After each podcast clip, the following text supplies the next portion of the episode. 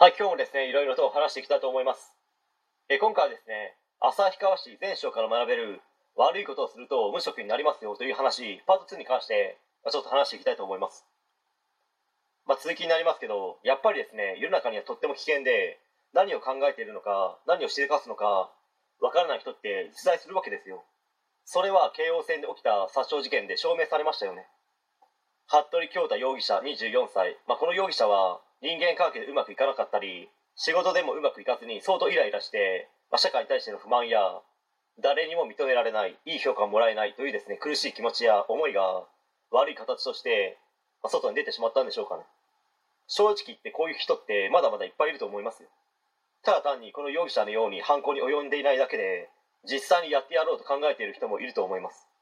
今制裁を加えれば自分はヒーローになれる多くの人に認めてもらえる人気者になれると考える人も絶対いるんですよ。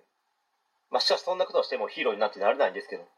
今まで誰にも認められずいい評価をもらえなかった人たちって一発逆転みたいなものがあった場合ですね。ついつい手を出してしまう傾向ってあると思うんですよ。逆転した自分を妄想することで高揚感を覚え自己満に浸りもう自分はかっこいいもう気持ちいいと感じてしまう部分はあるのではないでしょうか。まあ、ですのでそうなる前にですね一日でも早く自分たちの非を認め事態の解決に全力で取り組むことが重要ではないかと思います、まあ、そうした話をですねタイトルにある部分に戻しますと、まあ、これはですね子供たちに指導する上で反面教師としてとてもですねいい教訓になると思うんですよ、まあ、それはいじめ問題を解決へ向けて尽力するというですね大事な職務をほったらかして自らが国政に進出しようと悪あがきをしようとした挙句見事に落選し無職になってしまったですね比喩の男性として語り継がれるほどのレベルのものかと思います、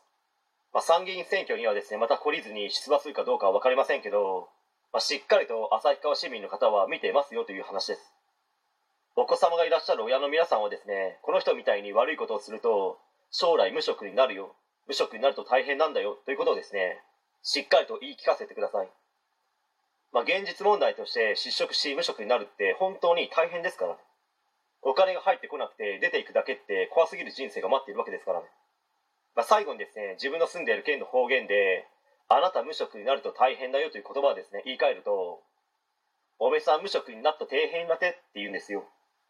関西の方言ではですねあんた無職になった大変やでと言うんでしょうかね。以上になります。はい。え今回以上になります。ご視聴ありがとうございました。できましたらチャンネル登録の方よろしくお願いします。